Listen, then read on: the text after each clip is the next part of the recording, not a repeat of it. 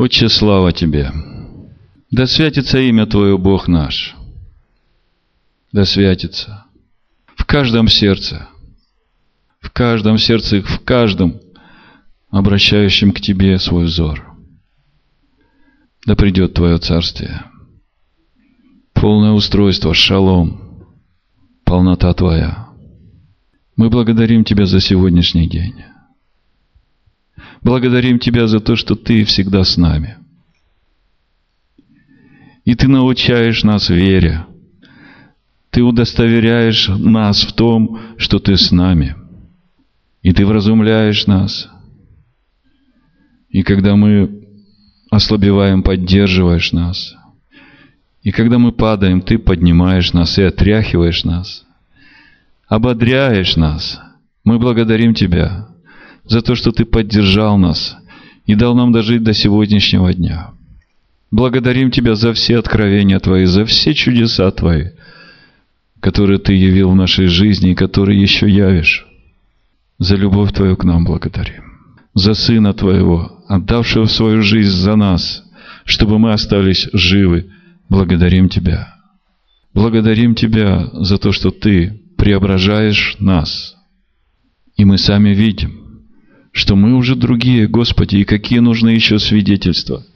Мы сами удостоверяемся, что мы уже другие. Благодарим Тебя, Господи. Человеку это невозможно, Богу возможно. Богу, который живет в нас.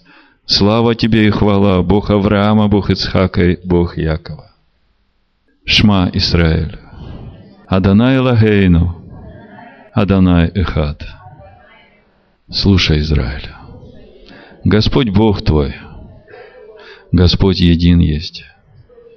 И люби Господа Бога своего всем сердцем своим, всей душой своей, всем разумом своим, всей крепостью своей. И люби ближнего, люби другого, как самого себя. Спасибо тебе, Отец за то, что Ты научаешь нас своей любви. Мы Твои, Господь. Веди нас, очищай нас, приготовляй нас к встрече с Тобой на праздник Шивоот, когда Твоя святость изольется на каждого. Да будем мы приготовлены, и пусть ничто из Твоей благодати – не протечет мимо нас. Пусть все, что Ты приготовил для нас, и зальется на нас, и исполнится на нас. А мы Тебя будем благодарить и славить во все дни жизни своей, во веки веков, в имени Сына Твоего. Аминь. Тема сегодняшней проповеди «Да святится имя Твое». Вы знаете, святость брачных уз, ну вот муж и жена, их взаимоотношения – это святость. В чем эта святость?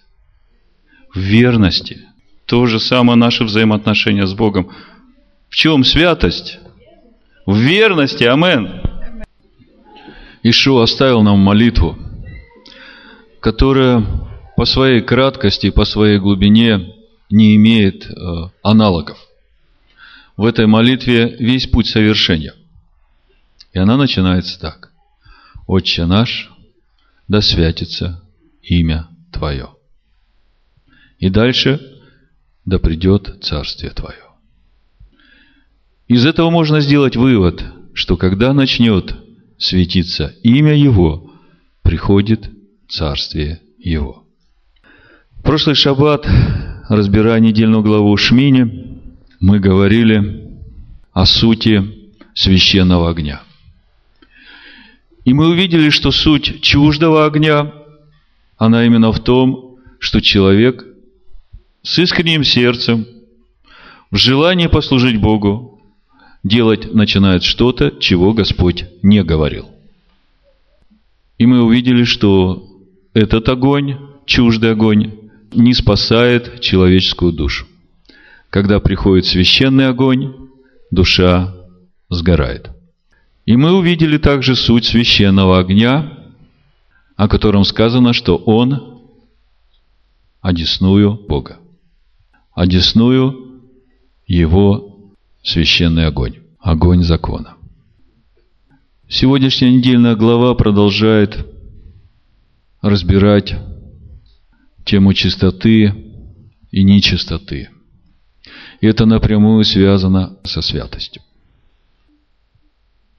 Главный вопрос, который сегодня мне хотелось бы раскрыть и вместе с вами утвердиться.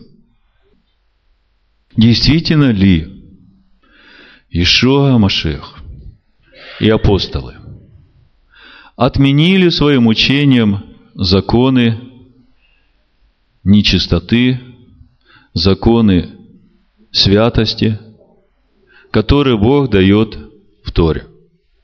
Или же эти законы остаются важными и необходимыми для каждого из нас? Каждому из нас нужно иметь внутри себя откровение от Бога. Если мы получим это четкое знание от Бога, что это архиважно, тогда нас уже не надо убеждать в том, что нужно углубляться и разбирать эти законы и их уставы, потому что это важно. Потому что через это приходит освящение нашей души, нашего тела. И это для нас путь спасения, потому что когда раскрывается святость Бога, все, что нечисто, оно сгорает. У пророка Иезекииля есть два места, которые говорят о позиции Бога в отношении святости. И я хотел бы их сейчас прочитать и потом продолжить дальше размышлять. Иезекииля, 22 глава, в 26 стихе Бог укоряет свой народ и особенно священников. Священники нарушают закон мой и оскверняют святыни мои.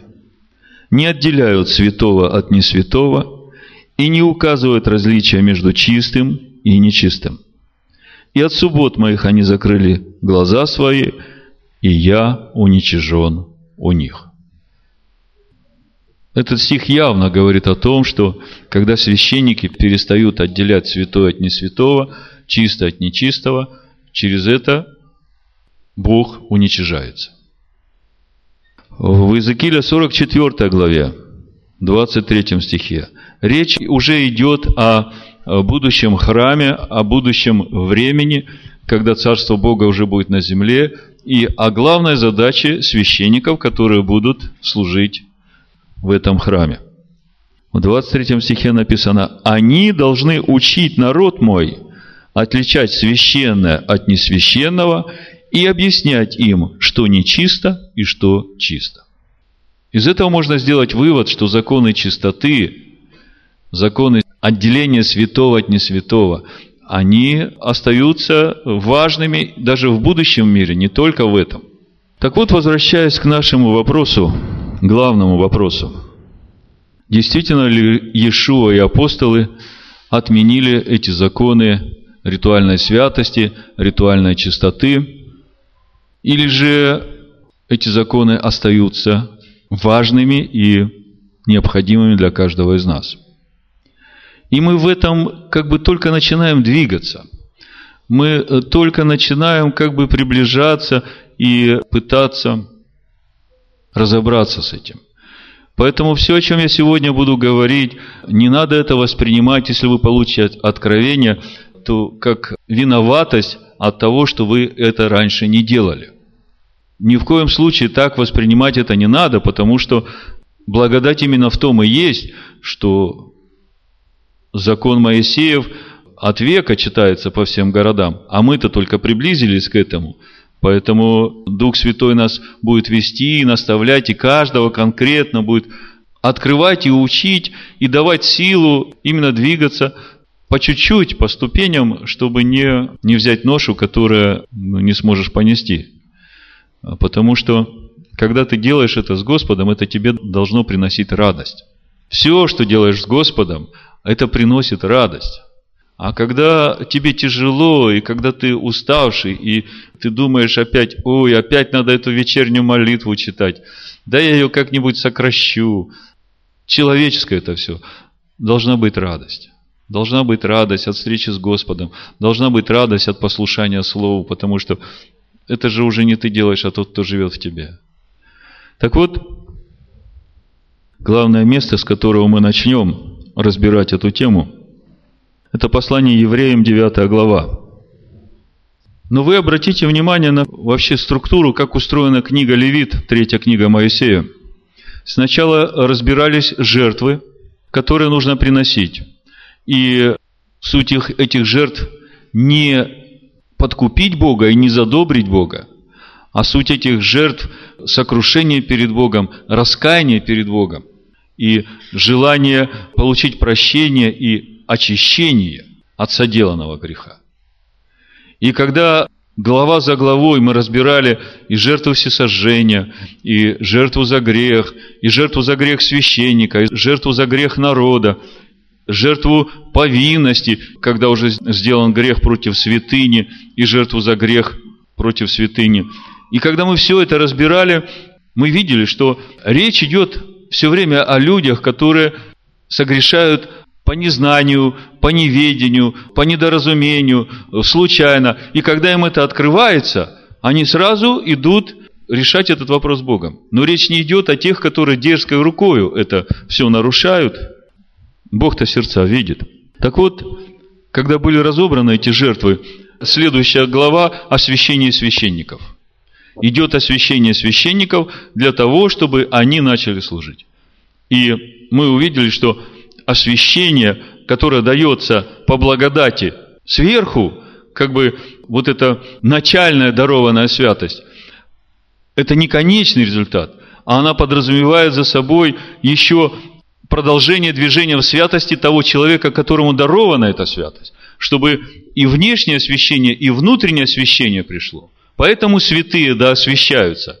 Поэтому человек должен сам войти в святое святых, и, а это внутренность твоя, это сердце твое, ты же храм. И сам все там должен вынести на свет и окропить кровью Иешуа. И тогда, как Павел говорит, все, что выходит на свет, становится светом, и все становится твоей силой. Прошлая недельная глава закончилась, как бы разбирали чуждый огонь, священный огонь, и вдруг следующая глава – чистые, нечистые животные.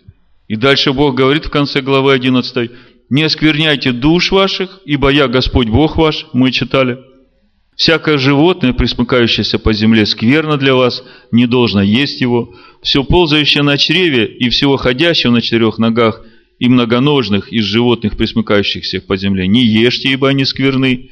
Не оскверняйте душ ваших каким-либо животным, присмыкающимся. Не делайте себя через них нечистыми, чтобы быть через них нечистыми. Ибо я, Господь Бог ваш, освящайтесь и будьте святы, ибо я свят. Не оскверняйте душ ваших каким-либо животным, ползающим на земле, ибо я Господь, выведший вас из земли египетской, чтобы быть вашим Богом. Смотрите, какая мысль. Я Господь Бог, который вывел вас из земли египетской, чтобы быть вашим Богом. Уж забегая вперед, я просто поставлю вопрос – Ответьте для себя, каждый. А что мне нужно сделать, чтобы Бог, который вывел меня из этого Египта, был моим Богом? Пока отвечать не буду, дальше мы придем к этому. Так вот, казалось бы, какая связь между святостью Бога и какими-то нечистыми животными? И связь очень прямая. Бог желает жить в нас, и Он хочет, чтобы душа наша – она была чистым местом. И для того, чтобы наша душа была чистым местом, ее надо очистить. И не просто очистить, надо заботиться о том, чтобы поддерживать ее чистоту. Скажите мне, что дает человеку понимание, что свято, что не свято, что чисто, что не чисто? Слово Бога. То есть, другими словами, можно сказать, что Слово Бога – это то, что отделяет. Слово Бога – это то, что отделяет того человека, который принимает это Слово, от этого мира, от нечистоты, от всего, что не Божье. Ну вот это еще одна из важных таких предпосылок. Так вот, Евреям 9 глава, буду читать 6 стиха, потому что это то основное место в сегодняшней теологии христианской, которое, есть еще несколько мест, мы тоже их посмотрим, на основании которого делается утверждение, что эти все законы ритуальной чистоты, эти все законы святости, кошерности, это все э, там было в Ветхом Завете. Сейчас все по-новому, поэтому нам это ничего соблюдать не нужно. Я не хочу никому ничего доказывать. Я просто хочу сейчас разобраться вместе с вами, что же написано действительно э, в этом месте. Потому что когда мы увидим, что поистине здесь написано, тогда уже доказывать ничего не надо. Нам слово само будет говорить. Поэтому давайте с 6 стиха начнем читать. Послание евреям, 9 глава, 6 стиха. При таком устройстве в первую скинию всегда входят священники совершать богослужение. А во вторую однажды в год один только первосвященник. Не без крови, которую приносит за себя и за грехи неведения народа. Сим Дух Святый показывает, что еще не открыт путь во святилище, доколе стоит прежняя скиния. То есть, в тот момент, когда апостол Павел пишет это послание евреям, храм, который в Иерусалиме, он еще действовал. И несмотря на то, что завес разодралась в 1933 году, храм еще действовал. И во святое святых первосвященник входил только раз в год. И Павел пишет, «Сим Дух Святый показывает, что еще не открыт путь во святилище, доколе стоит прежняя скиния. Она есть образ настоящего времени, в который приносятся дары и жертвы, не могущие сделать в совести совершенным приносящего, и которые с яствами и питьями и различными омовениями и обрядами, относящимися до плоти, установлены были только до времени исправления. Ну вот, вот это вот место – оно как раз при первом прочтении как бы и говорит о том, что это относилось к той скине, где образы, и эти все яства, эти все омовения, это тоже все образы, это все сейчас отменяется. И дальше читаем. Но Христос, первосвященник будущих благ, придя с большую, совершеннейшую скинию, не рукотворную, то есть не такого устроения, и не с кровью козлов и тельцов, но со своей кровью, однажды вошел во святилище и приобрел вечное искупление. Ибо если кровь тельцов и козлов и пепел телицы через окропление освящают оскверненных, дабы чисто было тело, то кольми паче кровь Христа, который Духом Святым принес себя непорочного Богу, очистит совесть нашу от мертвых дел для служения Богу живому и истинному. И дальше 23 стих. Итак, образы небесного должны были очищаться сими, самое же небесное лучшими сих жертвами. Ибо Христос вошел не в рукотворенное святилище – по образу истинно устроено, но в самое небо, чтобы предстать ныне за нас пред лицо Божие. Ну вот, э, как бы здесь в сумме вся мысль апостола Павла изложена, и теперь я хочу вместе с вами разобрать, о чем же здесь говорит апостол Павел. Говорит ли он об отмене тех законов, которые были даны, в частности, законах о чистоте и нечистоте, отделение святого от несвятого, или же он говорит о том, что жертвы, которые надо было приносить за искупление этих грехов. Там были кровь тельцов и козлов и пепел, а здесь более совершенная жертва, которая является кровь Мессии. То есть вот это нам надо сейчас увидеть и разобраться с этим, тогда все станет понятно. Но первый вопрос, на который нам надо ответить, в чем суть этого настоящего времени, о котором говорит апостол Павел. Девятый стих. Она есть образ настоящего времени, в которое приносят дары и жертвы, не могущие сделать совести совершенным приносящим. То есть мы видим изначально, главная задача всех этих жертвоприношений – сделать совершенным в совести человека. И он говорит, что кровь телецов и козлов не могла сделать совершенным в совести. Окропление пеплом рыжей телицы, вы знаете, когда использовался пепел рыжей телицы. Когда человек прикасался к мертвому, то его надо было окропить этим пеплом рыжей телицы в третий и в седьмой день.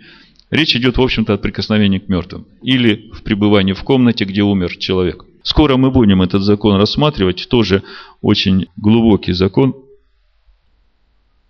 Значит, суть настоящего времени, я уже говорил, она в том, что Павел смотрит на эту скинию, в которой служат священники, в которой есть святое есть святое святых, в котором есть этот жертвенник всесожжений, куда приносят жертвы. И он говорит, что вот через это все мы видим, что мы видим? Суть настоящего времени, что еще не открыт вход во святое святых. А дальше он начинает говорить, что э, в 10 стихе, что это все, вот это, все вот эти, ну, элементы служения, вот эти ритуальные обряды, да, которые написаны в Торе, я хочу заметить, что это не человеческие заповеди. Это заповеди, которые повелены Моисею Богом. Потому что Скиния была тоже по образу небесной построена, и исполнение вот этих э, законов очищения, они тоже по образу небесной. Так вот, написано, что эти все обряды, 10 стих, установлены были только до времени исправления. Смотрите, значит, настоящее время, о котором Павел пишет, и после этого настоящего времени должна наступить другая эпоха, которую Павел называет временем исправления. Видите? которые с яством, питьями, различными омовениями и обрядами, 10 стих, относящимися до плоти, установлены были только до времени исправления. Значит, в чем же суть вот этого времени исправления? Вот это вот тот важный вопрос, ответив на который мы поймем вообще, действительно ли отменяются законы чистоты и святости. Нам надо только узнать и размыслить, в чем суть времени исправления. Обратите внимание, такой термин, э, наверняка вы даже не задумывались о том, что есть период в нашей жизни, период установления Царства Бога на земле, который называется временем исправления. То есть, когда период времени исправления закончится, то уже становится само собой понятным, что все будет исправлено, и тогда что придет? Царство Божие. То есть, по сути, мы начинаем понимать, что Исправление придет тогда, когда вся плоть будет уже жить по законам Бога. Но ну, рано или поздно все будут послушны законам Бога. Это будет временем исправления. То есть исправление придет тогда, когда вся плоть будет уже жить по законам Бога. Да святится имя Твое. Все будут светить имя Бога. Так вот, смотрите, время исправления – в чем суть этого времени исправления? Иешуа входит в истинное святилище. И написано, что там в истинном святилище тоже все должно окропляться кровью, но лучшей жертвы. Понимаете? И еще написано, что он священник будущих благ, он сейчас находится одесную Отца и ходатайствует за нас день и ночь. Скажите, что же там на самом деле происходит в таком случае? Я вам отвечу, что сейчас идет время исправления для каждого из нас. Его жертва совершенна. Его кровь, она позволяет нам в любое время работать уже на уровне нашего сердца, потому что главное это очищение совести нашей, сделать нас совершенными в совести. А что значит быть совершенным в совести? Это значит, что уже сердце твое тебя не обвиняет. Мысли твои не залетают за пределы закона Божьего.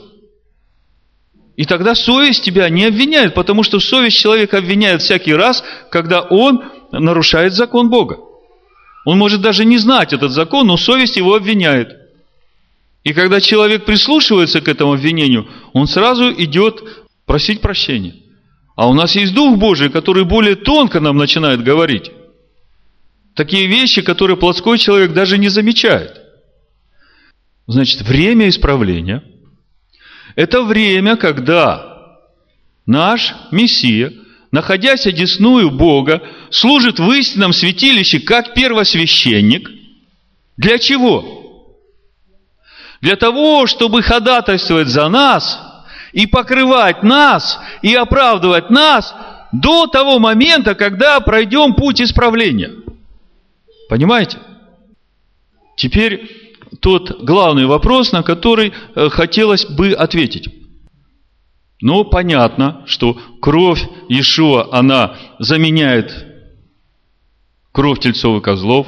Понятно, что кровь Иешуа, пролита за наши грехи, она работает сильнее, чем вот этот пепел рыжей телицы, потому что она и снаружи, и изнутри освещает человека, раскаявшегося. Но теперь самый простой вопрос, который ставит все на свои места. А в каких случаях всем этим надо пользоваться? Когда человек согрешает. То есть, если кровь тельцов и пепел телицы больше не работают, а работает кровь Ишуа, то работает для чего? Для того, чтобы оправдывать человека в нарушении тех же самых законов. Теперь человек, прикоснувшись к мертвому, он приходит пред лицо Бога для того, чтобы очистил душу его. Мы будем скоро учить 19 главу книги чисел. Там будет этот закон о рыжей телице. То же самое законы нечистоты. Это для нас надо. Потому что законы жизни, они напрямую связаны со святостью. Законы смерти, они напрямую связаны со грехом. Помните, написано, жало смерти – грех. А грех берет силу от закона. Вы знаете, что это значит? То есть смерть, она хочет тебя все время убить. И она как змея, она жалит тебя и хочет ужалить тебя самым сильным ядом. А суть самого сильного яда он хочет тебя подвести к такой ситуации, чтобы ты согрешил самых страшных грехах. А какие самые страшные грехи, которые иудейские мудрецы называют? Да, они и в Новом Завете есть. Прелюбодеяние, убийство, кровь и доложертвенно. Так вот, поклонение идолам, прелюбодеяние и убийство. Вот эта смерть будет пытаться человека ужалить вот именно этим грехом. Потому что она знает, как если она этим ужалит, это самый смертельный яд, это убивает. Жало смерти – грех. Сила греха – закон. Но мы знаем, что Иешуа пришел, в 8 главе Римлянам написано, закон был ослаблен плотью. И поэтому это жало смерти все время убивало людей. А Ишуа пришел и разрушил власть греха в плоти. Сам вознес свою плоть невинную. И через это мы теперь имеем силу противостоять этому греху, который все еще живет в нашей плоти. Потому что время исправления, оно закончится, знаете когда? Когда будет повержен самый последний враг. Кто такой последний враг, знаете? Смерть! Вот теперь я просто вам почитаю сейчас места Писания, я вам все уже объяснил, и просто места Писания вам покажут то же самое, о чем я говорил. Первое – это Матвея 5 глава, 17-18 стих. Ишуа говорит, не думайте, что я пришел нарушить закон или пророков. Не нарушить пришел я, но исполнить. Ибо истинно говорю вам, доколе не придет небо и земля, ни одна йота, ни одна черта не придет из закона, пока не исполнится все. Я раньше читал это место и не мог понять, что значит не пройдет одна йота, не пройдет одна черта, пока не исполнится все. Думал, ну, наверное, речь идет о пророчествах, которые там у пророков написаны, то есть вот эти пророчества должны исполниться. А потом мало-помалу, начиная размышлять, вдруг я начинаю понимать, о чем говорит Иешуа. Он говорит, вот это небо, которое есть сейчас, и вот эта земля, на которой мы живем, они будут стоять до тех пор, пока не исполнится все. А что значит исполнится все? Значит то, что все это будет стоять до тех пор, пока все не научатся быть послушными закону Бога. Ишуа говорит, не думайте, что я пришел нарушить закон или пророков – ни одна йота, ни, ни одна черта из закона Бога не уйдет, пока не исполнится все. А что все? Это значит, что все будут исполнять до последней йоты и черты закон Бога. Понимаете? Как это будет происходить, это у Коринфян написано. 1 Коринфянам, 15 глава, 24-28 стих написано. Как водами все умирают, так во Христе все оживут. Каждый в своем порядке.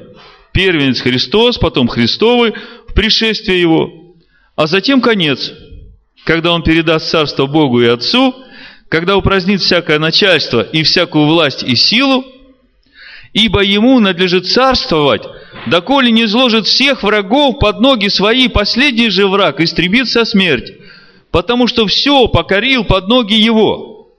Когда же сказано, что ему все покорено, то ясно, что кроме того, который покорил ему все.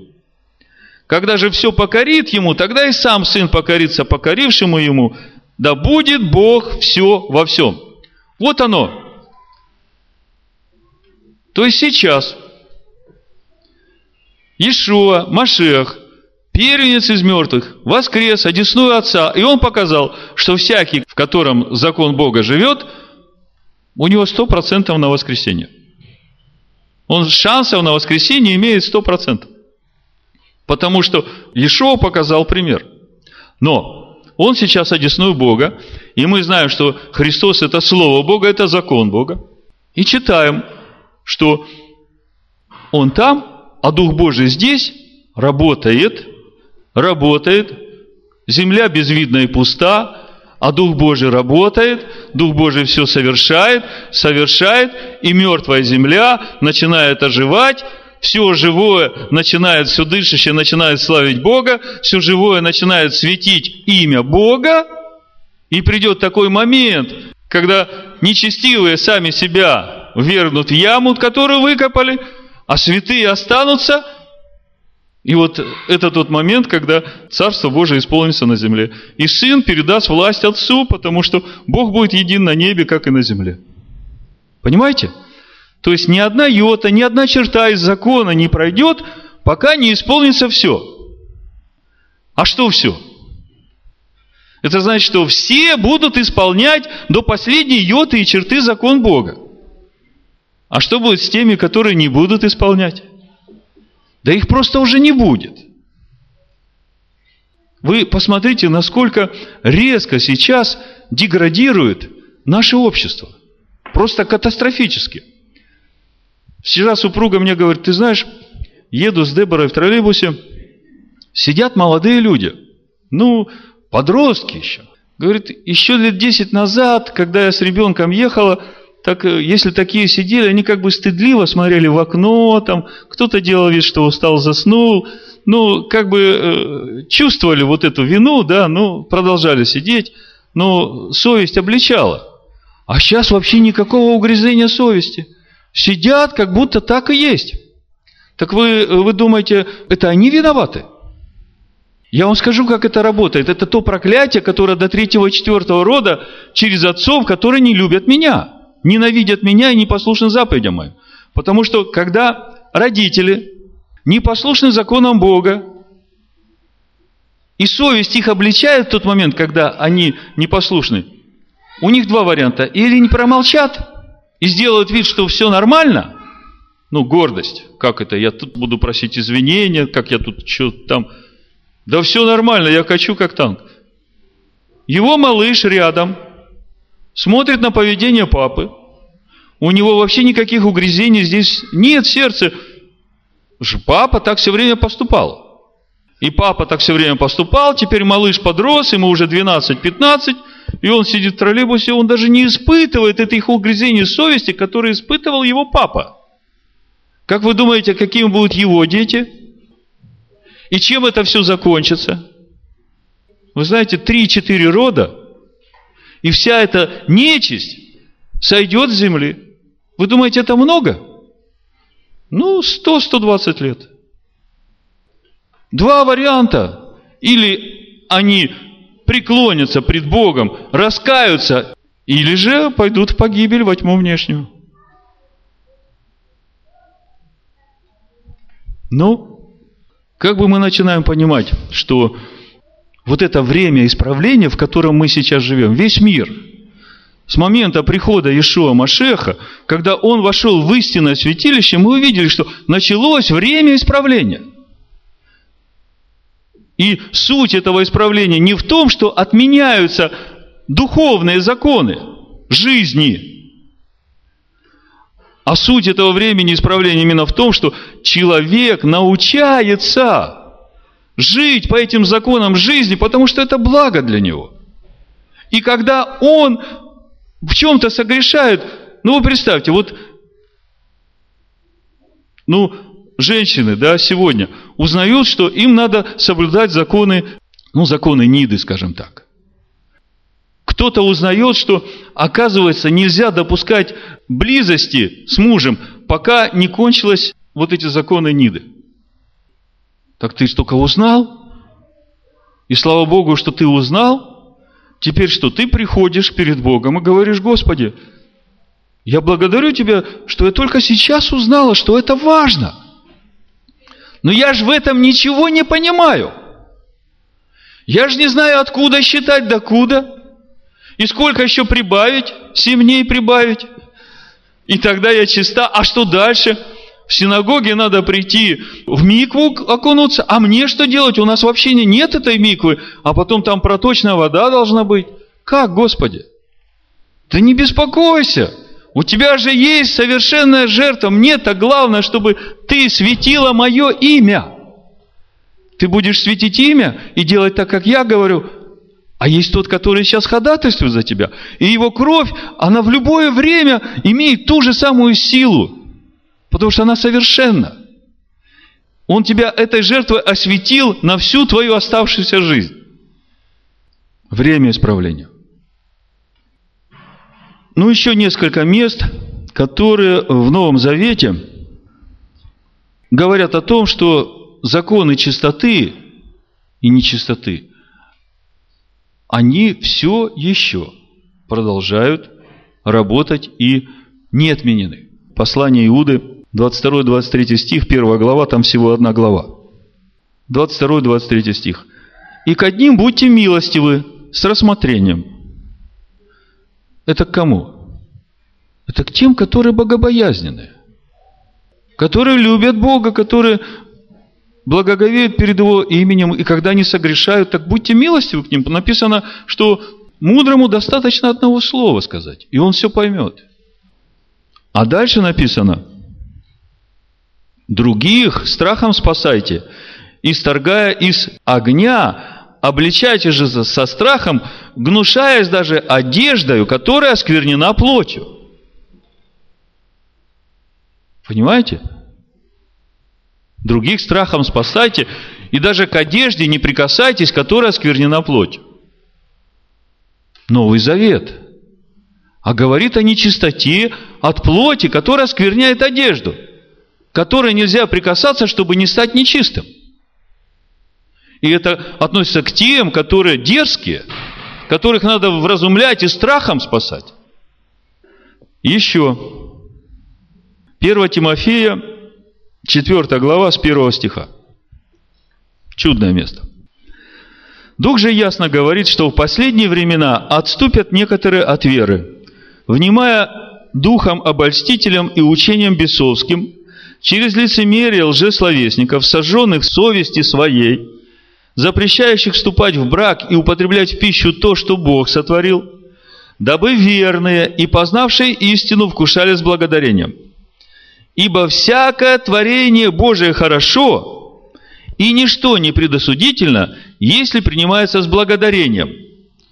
И вот здесь вот все ставят точку и говорят, написано, что всякое творение Божие хорошо, если принимается с благодарением, так я беру эту свининку на Пасху с этой Пасхой дрожжевой, украшенной там. И это все за милую душу съем с благодарением и молитвой, и мне хорошо, и у меня вся Пасха. А еще яйца покатаю. С зайчиками там я детали не знаю, как. но устав очень конкретный. Полное подобие языческого праздника богини Астарте. Это такой устав праздника Пасха. То, чего Бог не повелел. Суть чуждого огня. Все делает во славу Господу, служит Ему, но не так, как Бог повелел. Чуждый огонь. Так вот написано дальше. Потому что всякое творение Божие хорошо, и ничто не предосудительно, если принимается с благодарением, потому что освящается Словом Божьим и молитвой. Освящается Словом Божьим. Сейчас мы будем читать. Освящается ли Словом Божьим нечистая пища? Левит, 20 глава, 22-27. «И не оскверняйте душ ваших скотом и птицей и всем присмыкающимся по земле, что отличил я как нечистое». Смотрите, Бог говорит, я это отличил как нечистое. Всякое творение Божие хорошо, что освящается Словом Божьим. Скажите, вот это Слово Божие освящает нечисто? Я отличил как нечисто, говорит Бог будьте передо мною святы, ибо я свят. И я отделил вас от народов, чтобы вы были мои. Я, Господь Бог, освящающий вас. Дальше мы будем разбирать путь святости, который предлагает Тора. И мы там увидим, что Бог говорит, я вывел вас из Египта и отделил вас от всех народов – для того, чтобы быть вашим Богом. Скажите мне, но я понимаю, 4000 лет назад Бог вывел э, потомков Иакова из Египта. Сегодня ко мне относится это слово или нет? Бог мне говорит, я вывел тебя из Египта и отделил тебя от всех народов. Мы потом посмотрим. Я прочитаю это место Писания. То есть у меня вопрос – если Бог меня выводит из Египта, то что значит, что Он хочет отделить меня от всех народов? Чем Он меня хочет отделить? Как Он меня должен отделить? Что для меня значит быть отделенным от всех народов? Вы мне просто скажете. Он дал мне слово. Он дал мне слово, через послушание которому меня слово отделяет. Мое послушание слову – это и есть то, как я освящаю Его имя. И когда я освящаю Его имя, то Он освящает меня, потому что Он в Слове, Он тогда во мне. И отсюда приходит святость. Святость, которой мы должны освящаться. Значит, если Словом Божьим не освящается, то сколько ты не молись, сколько ты не благодари, я помню, Смит Вигглсворт, там в одной из книг читал, его пригласили на какую-то трапезу, и там главным блюдом была жареная свинья. А Вигглсворт – это 18 век, мессианский иудаизм тогда еще вообще и не слышен был, но просто человек, который любил Бога и жил по Его Слову. И ему говорят, ну, пастор, благословите эту трапезу. Он встал, говорит, Господи, я точно не знаю, можешь ли ты благословить эту свинину? Но если можешь, то благослови. Вот так он молился. Но чтобы не было у нас сомнений, как бы э, для ободрения. Деяние 10 глава, 14-15 стих. Бог показывает апостолу Петру эту скатерть с нечистыми животными. Наверное, уже ну, лет семь прошло, может, пять, с тех пор, как Иешуа воскрес. Три с половиной года учебы апостолов с Иешуа. Вот эти отречения Петра, его раскаяние. И потом еще его жизнь э, в Иерусалимской мессианской общине. И потом Бог ему говорит, он пришел в Иопию, на крыше там молится. Вы знаете эту историю. И Бог ему показывает это. И что говорит апостол Петр? Какая его реакция первая была, когда Бог ему говорит, закали и ешь. О, вы подумайте. Ладно бы это произошло еще до того, как он встретился с Иешуа. То есть, э, Петр-то сказал, нет, Господи, я никогда не ел ничего скверного или нечистого. То есть времени это уже сколько прошло, как бы учение уже, которое Иешуа оставил, оно утвердилось, община выросла уже, и тут вот-вот уже э, Павла скоро пошлют на служение. И вот этот Корнилий, который первый из язычников,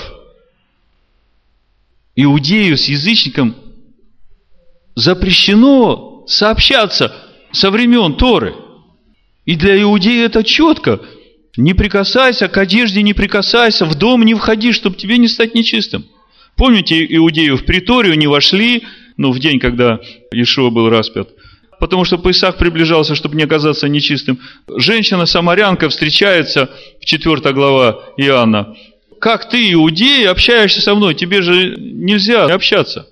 И много других примеров есть в Писаниях. Галатам 2.12. «Ибо до прибытия некоторых от Иакова ел вместе с язычниками, а как те пришли, стал таиться и устраняться, опасаясь обрезанных». То есть, мало того, что Петр не ел ничего нечистого, до этого момента Петр, несмотря на то, что ему было поручение «идите до края земли и учите все народы», у него это не открывалось в голове. Как это можно идти и учить все народы, когда с язычниками общаться возбранено? А Бог говорит, вот там Корнилий, богобоязненный человек, ты его знаешь, он синагогу построил. И ты помнишь, этот сотник присылал там слуг помолиться за его слугу, который был болен. Он даже не пришел, потому что он не считал достойным подойти к иудейскому царю. И вот этот человек, Корнилий, который в понимании Петра, он язычник, и Бог ему говорит, вот иди к Корнилию, Потому что кого я осветил, того уже не почитай нечистым. Ну, два момента. Тот главный, на который я хотел показать. Все, что освещается Словом Божьим, можно кушать. А все, что не освещается Словом Божьим, Господи, я отродясь ничего нечистого не ел, говорит апостол Петр. И это после того, как уже новозаветнее учение сформировалось. Он сам был учителем. Еще одно место – но в этом контексте, вы знаете, очень много еще, конечно, сами переводы. Тита, первая глава, 10-16 стих. «Ибо есть много и непокорных». Вы обращайте внимание вот на эти вот характеристики. То есть непокорные, пустословы, обманщики, особенно из обрезанных, каковым должно заграждать уста. Они развращают целые дома, уча чему не должно, из постыдной корости, из них же самих один стихотворец сказал, критяне всегда лжецы, злые звери, утробы ленивые. То есть речь идет о критянах, которые лжецы. По сей причине обличаю их строго, дабы они были здравы в вере, не внимая, смотрите, чему не надо внимать, иудейским басням и постановлениям людей. Скажите, книгу Левит можно назвать постановлением людей? Это самая святая книга, можно сказать, во всей Торе, потому что она учит святости. И среди иудеев первая книга, которую начинают изучать дети, это книга Левит. Самая сложная книга, она первая в познании иудейской веры. Для чистых все чисто, а для оскверненных и неверных нет ничего чистого, но осквернены и ум их, и совесть. Они говорят, что знают Бога, а делами отрекаются – будучи гнусны и непокорны, и не способны ни к какому доброму делу. Смотрите, отвращаются от истины. Для чистых все чисто. Чтобы тебе быть на уровне, чтобы о тебе сказали, чистый, совесть твоя должна быть совершенной. А совесть твоя будет совершенной, когда ты вот ни на грамм нигде не приступишь Слово Бога. И ты уже прошел большой путь научения. Как мы назвали это время? Время исправления. Большой путь прошел в этом времени исправления для того, чтобы прийти к тому состоянию чистой совести. Еще одно место. 2 Коринфянам 6.16. Какая совместность храма Божия с идолами? Ибо вы храм Бога живого. Как сказал Бог, вселюсь в них и буду ходить в них, и буду их Богом, и они будут моим народом. И потому, выйдите из среды их и отделитесь, говорит Господь, и не прикасайтесь к нечистому, и я приму вас. И буду вам отцом, и вы будете моими сынами и дочерями, говорит Господь Вседержитель. И первый стих 7 главы продолжение. Итак, возлюбленные, имея такие обетования, очистим себя, обратите внимание, очистим себя от всякой скверны, плоти и духа, совершая святыню в страхе Божьем. Расширенный перевод этого места я сейчас прочитаю. Он призвал нас к тому, чтобы мы очистили себя от всего того, что загрязняет и оскверняет и тело, и дух, и доводили свое освящение до завершенности в благоговейном страхе Божием. Вот такой расширенный перевод дается этому месту Писания. Он призвал нас к тому, чтобы мы очистили себя от всего того, что загрязняет и оскверняет тело и дух и доводили свое освящение до завершенности в благоговейном страхе Божьем. Ибо воля Божия есть освящение ваше. Ну вот, первую часть того, что я вам хотел сказать, путь святости, да святится имя Твое, мы посмотрели и увидели, что действительно учение Нового Завета, оно ни в коем случае не отменяет всех этих духовных законов, которые даны в Торе – Единственное, что изменилось, это то, что на смену скинии, которую люди построили, пришла истинная скиния, которая на небесах и в наших сердцах. И на смену жертвам, которые приносились за грех, и жертвы, которые приносились для очищения, из животных и пепел рыжей телицы, приходит совершенная жертва. Но закон и законы, по которым которые говорят о том и учат о том, в каких случаях пользоваться этой жертвой, они-то остались те же самые. Понимаете, о чем я говорю? Раньше я приводил такой пример, он очень легко доступен. Есть большой самолет, настоящий самолет, в котором летают люди. И главный закон, по которому он летает, это закон аэродинамики. И тот же самый закон работает в модели. Модель не может летать, если там не будут соблюдены эти законы. То же самое можно сказать о духовных законах. В этой скинии, которую Моисей построил по образу увиденной, все духовные законы работают точно так же. Благодать и истина пришли через Иешуа. Помните Иоанна 1 глава? Так вот, вот эта благодать и истина, суть в том, что теперь служение по-настоящему в истинной скине. Но суть этого служения – это время исправления для того, чтобы всех научить преклониться перед именем Бога. Ну вот, теперь мы подошли к этому самому важному моменту, о котором я хотел говорить с самого начала. Но я не мог о нем говорить с самого начала, потому что нужно было убрать все сомнения. Я бы мог вам проповедовать о чистоте, о святости, о том, чем учит Тора. Но перед вами бы стоял вот этот барьер, вот эта преграда сомнения.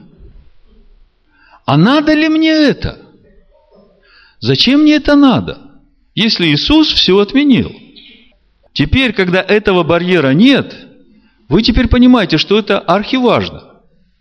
И казалось бы, сегодня, э, допустим, если говорить о главе Мицара, о проказе, то мудрецы говорят, сегодня даже Бог уже и не поражает людей вот такой болезнью, потому что, ну тогда всех надо поразить.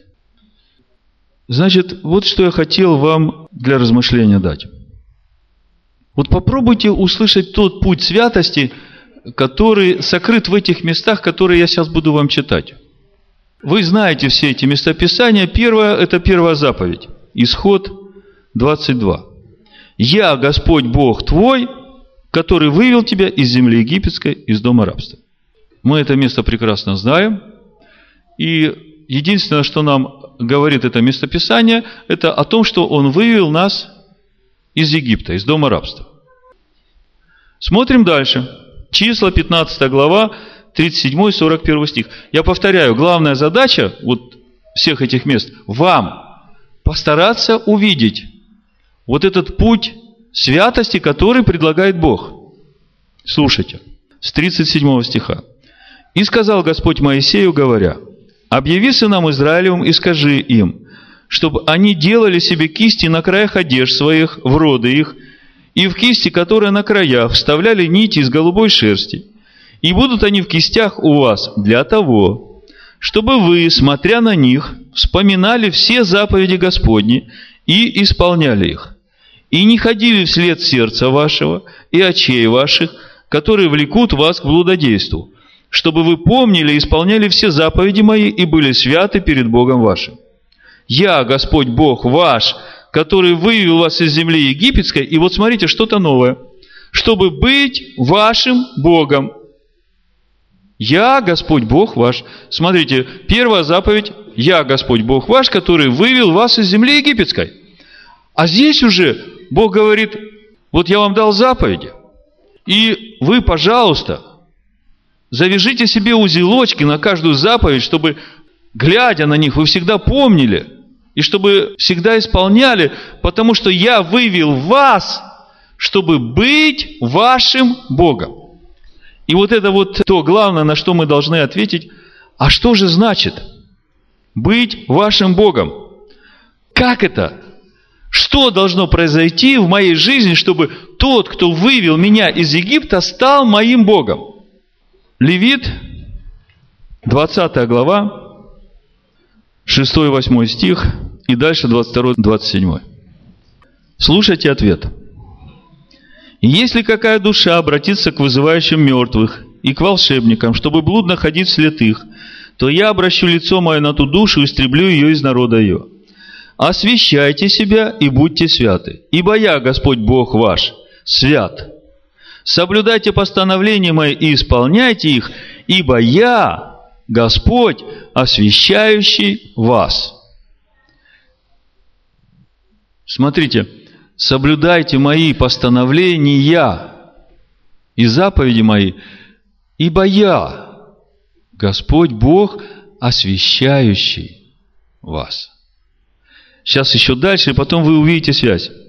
Значит, сначала было «Я, Господь Бог, который вывел вас из земли египетской, из дома рабства». Потом дальше мы видим «Соблюдайте мои заповеди и постановления, Ибо я, Господь Бог, выведший вас из земли египетской, чтобы быть вашим Богом. А теперь уже третий этап. Соблюдайте все мои постановления, освящайте себя, исполняйте мои заповеди, потому что я, Господь Бог ваш, освящающий вас. И вот конец. 22 стих и дальше. «Соблюдайте все уставы мои и все законы мои и исполняйте их, и не свергнет вас с себя земля, в которую я веду вас жить. Не поступайте по обычаям народа, который я прогоняю от вас, ибо они все это делали, я вознегодовал на них. И сказал я вам, вы владеете землей их, и вам отдаю в наследие землю, в которой течет молоко и мед. Я, Господь Бог ваш, который отделил вас от всех народов. Во, видите, вывел из Египта, дал заповеди и говорит, я тот, который отделил вас от всех народов. Скажите, вот применительно каждому из нас сегодня, можно сказать, что Он меня отделил от всех народов? Можно. Потому что по-другому быть не может. Если Он меня вывел из Египта, если Он мне дал свой закон, то это как раз то, что отделяет меня от всех народов. Неважно, еврея, украинец, поляк, белорус, японец, китаец, неважно. Тот, кого он вывел из Египта, тот знает. И он знает, для чего вывел. Для того, чтобы отделить. Отделить через принятие его слова. И вот слушайте дальше. Отличайте скот чистый от нечистого, и птицу чистую от нечистой, и не оскверняйте душ ваших скотом и птицей и всем присмыкающимся по земле, что отличил я, как нечистое. Будьте передо мною святы, ибо я свят. И я отделил вас от народов, чтобы вы были мои. Я Господь Бог, освящающий вас. И вот он ответ. Левит 22 глава, 31-33 стих. Что значит «Я Господь Бог, освящающий вас»? То есть, вот 20 глава Левит, то, что мы читали, да? Что Бог говорит, отделил вас от всех народов. 19-20 глава, там все 10 заповедей в расширенном э, контексте. Э, с такой глубиной, которая не просто цитирует 10 заповедей, а дает понимание сути этих 10 заповедей, что хочет от нас Бог. И Бог говорит, вот, вот это вот все, это то, что отделяет вас от всех народов. Это Его заповедь. И вот 22 глава 31-33 стих. Что же значит «Я Господь, освящающий вас»? Слушайте. «Соблюдайте заповеди мои и исполняйте их. Я Господь» не бесчестите святого имени моего, чтобы я был святим среди сынов Израилевых, я, Господь, освящающий вас, который вывел вас из земли египетской, чтобы быть вашим Богом. Я, Господь. Вот она вся полная формула. Конечный результат. Когда мы освящаем Его Слово, Его святое имя, то Он освящает нас. Помните Языкиля, 22 глава? «Я уничижен у них». Потому что они не отделяют святого от несвятого. И не отделяют чистое от нечистого. Я уничижен у них. А здесь он говорит, когда вы освящаете Его Слово, Его святое имя, да святится имя Твое, то я освящаю вас. Вот она, вот эта святость, в которой мы должны возрастать. Чем больше мы освящаем Его Слово, да святится имя Твое, приходит Царствие Твое, приходит Его святость. Это при всем при том, что Он уже дал нам свою святость, чтобы мы могли стоять в Его присутствии. Так вот, не бесчестите святого имени моего. Вы знаете, в иудейской вере есть такое понятие кидуш Ашем, освящение имени. Слышали? Кидуш Ашем, освящение имени. Рав Зильбер пишет, Тора запрещает нам осквернять, унижать имя Всевышнего. Такое осквернение на иврите называется хилуль Ашем. Освящение имени Творца мы называем кидуш Ашем. Что понимает Тора под освящением или, не дай Бог, осквернением имени? Наше поведение относительно заповедей, которые Он нам дал выполняя заповеди Торы, мы освящаем имя Творца. Нарушая их, унижаем имя Творца. Вот суть, да святится имя Твое. Ну и в заключение, полнота любви Божией или суть Кидуш Ашем в сегодняшние дни. Матвея 24 глава, с 4 по 14 стих. Вы все знаете, но я просто вам прочитаю как свидетельство, что мы живем уже в это время. Ишуа сказал им в ответ, «Берегитесь, чтобы кто не прельстил вас, ибо многие придут под именем Моим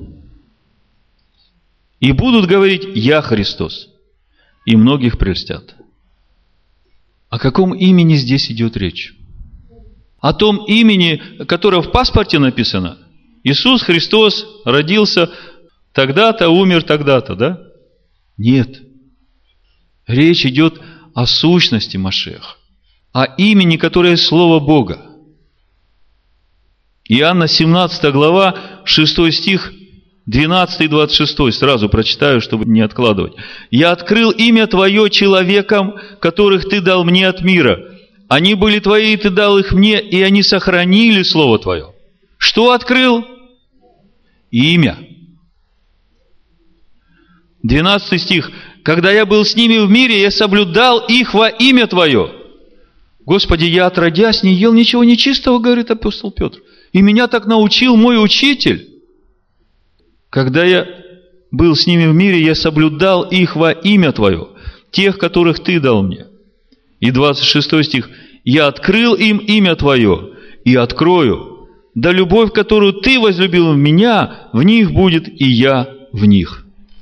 Не бесчестите святого имени моего, говорит Господь чтобы я был святим среди сынов Израилевых. Я, Господь, освящающий вас, который вывел вас из земли египетской, чтобы быть вашим Богом. Вот о каком имени идет речь.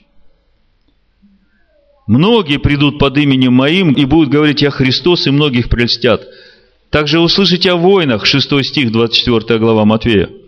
О военных слухах. Смотрите, не ужасайтесь, ибо надлежит всему тому быть, но это еще не конец.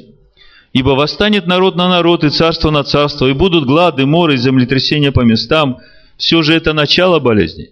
Тогда будут предавать вас на мучение и убивать вас, и вы будете ненавидимы всеми народами за имя Мое.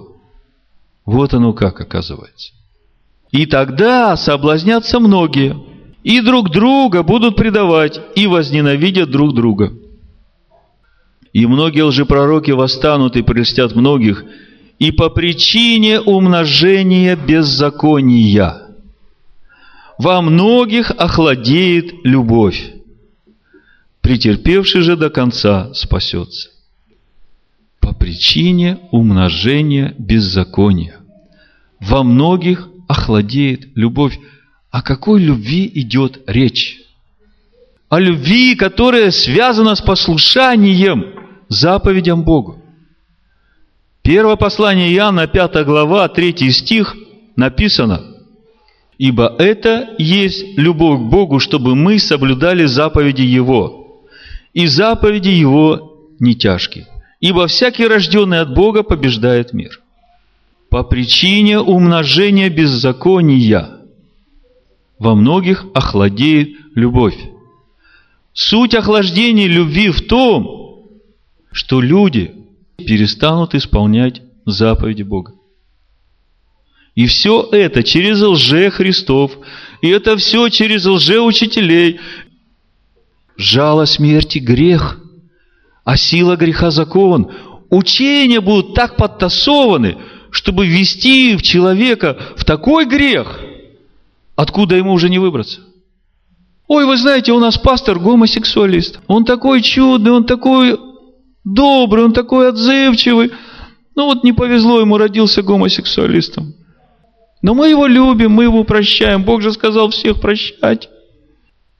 А это все то беззаконие, которое в людях охлаждает любовь к Богу. Да святится имя Твое, тогда придет Царствие. Но в этой любви есть еще рост, о котором в Ефесянах в 3 главе апостол Павел и говорит, с 14 стиха.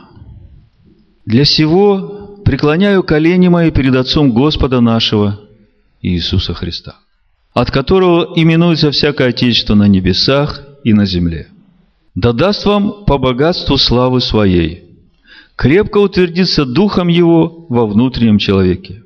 Вера уселится в Христу в сердца ваши, чтобы вы, укорененные и утвержденные в любви, могли постигнуть со всеми святыми, что широта и долгота и глубина и высота.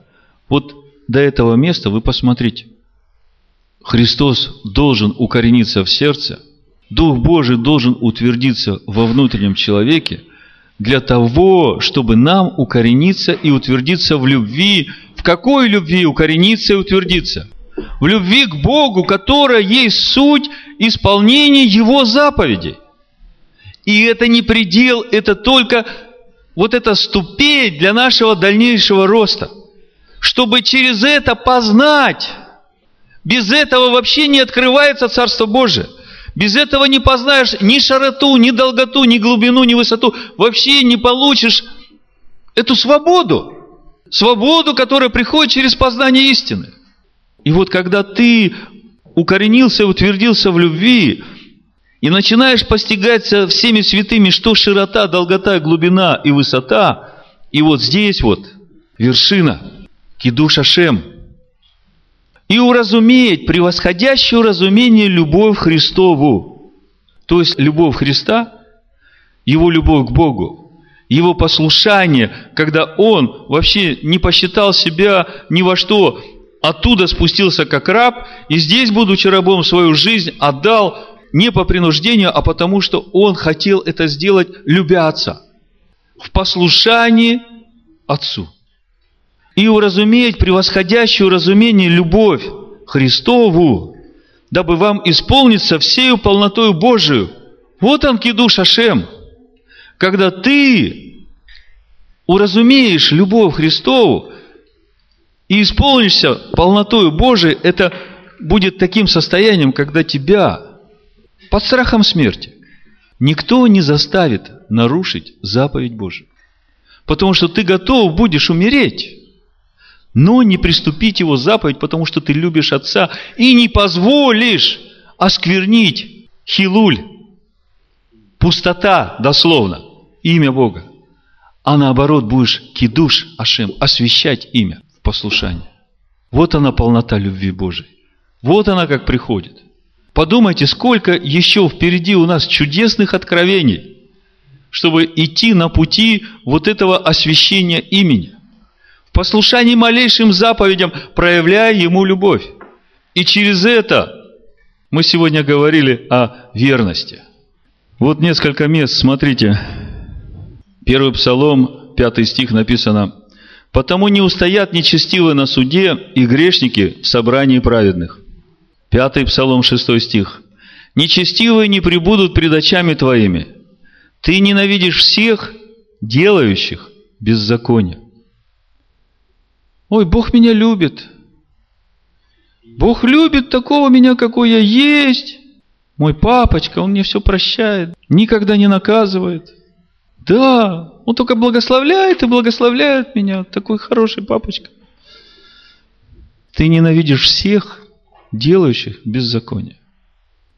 Девятый псалом, 18 стих. Да обратятся нечестивые в ад все народы, забывающие Бога. Господь созидает Иерушалаем, собирает изгнанников Израиля, исчисляет звезды, называет именами их. Поэтому, я думаю, самое главное, с чем мы сегодня уйдем, это с вот этим трепетом к Его имени, с вот этим правильным отношением ко всем законам, ко всем уставам, которые Бог нам дал, и делать это не потому, что это надо, делать потому, что ты любишь Бога, чтобы это тебе приносило радость, не важно, что будут люди думать. Но Ишо говорит, из уст младенцев устроил себе хвалу. И суть этой хвалы не в том, что мы тут будем петь и славить Бога, будучи нечистыми. А суть этой хвалы в том, что не мы хвалимся, а Он, живущий в нас. Каждый будет хвалиться Господом. Как?